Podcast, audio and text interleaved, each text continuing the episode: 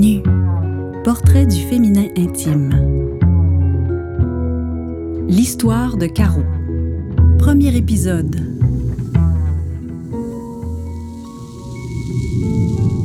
Je travaille comme modèle vivant.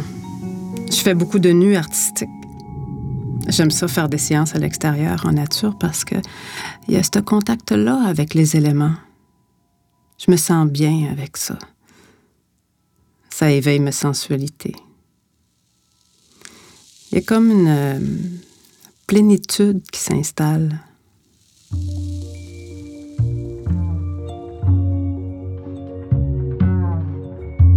Les fois où j'ai fait l'amour dans la nature, j'ai vraiment senti que je faisais partie d'un tout.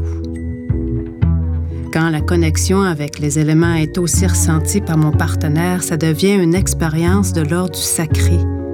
Ça reste gravé dans mon corps.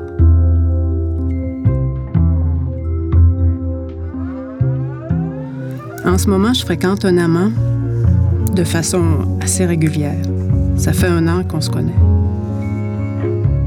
L'année dernière, on a fait l'amour quelquefois dans la forêt, dont une près de la maison où mes parents habitent en ce moment. C'était un lieu que je fréquentais beaucoup quand j'étais plus jeune.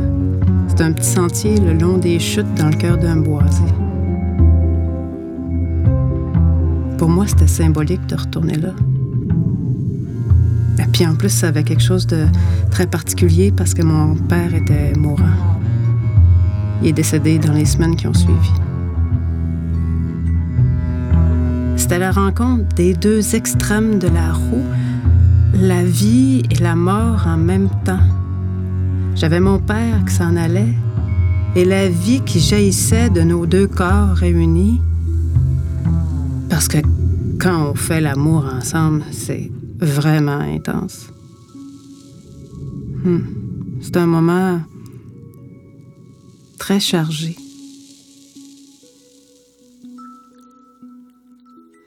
Dans ma vie, il y a plusieurs hommes qui m'ont aidé à apprivoiser certaines parties de mon corps.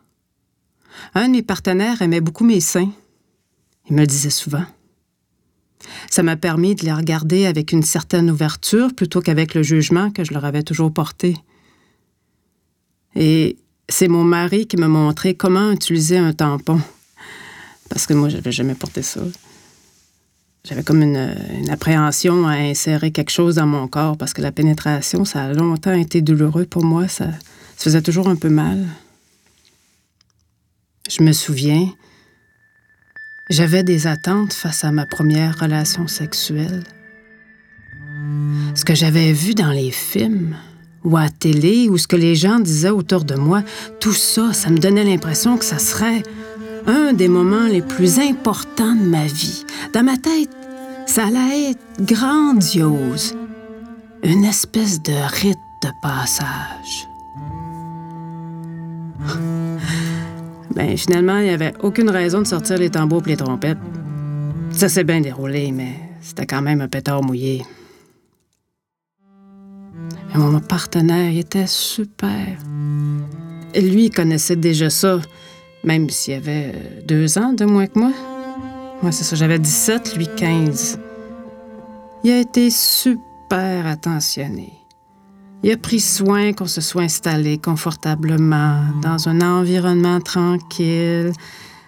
J'ai même pas eu besoin de mettre l'histoire du condom à la table, c'est lui qui s'en est occupé. Ah, j'ai vraiment eu un bon partenaire. J'avais tellement de trac. J'étais tellement nerveuse, mon vagin était super serré. comme ça me faisait mal, c'était pas tout à fait l'extase à laquelle je m'attendais. Et depuis l'âge de 14 ans, j'avais envie d'avoir une vie sexuelle. J'avais tout organisé pour que ça se passe au bal définissant. Je fréquentais un gars, puis je lui avais laissé miroiter que j'étais prête. Mais finalement, une fois couchée dans le lit, je me suis dégonflée complètement. J'avais fait de la fausse publicité. Ah, j'étais pas fière de moi. Pour mon ego, ça a été difficile. J'ai comme tout gâché. Pourtant, j'y croyais. Complètement.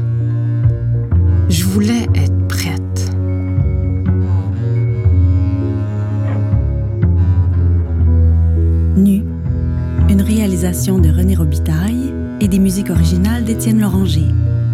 Interprétation Nadine Walsh.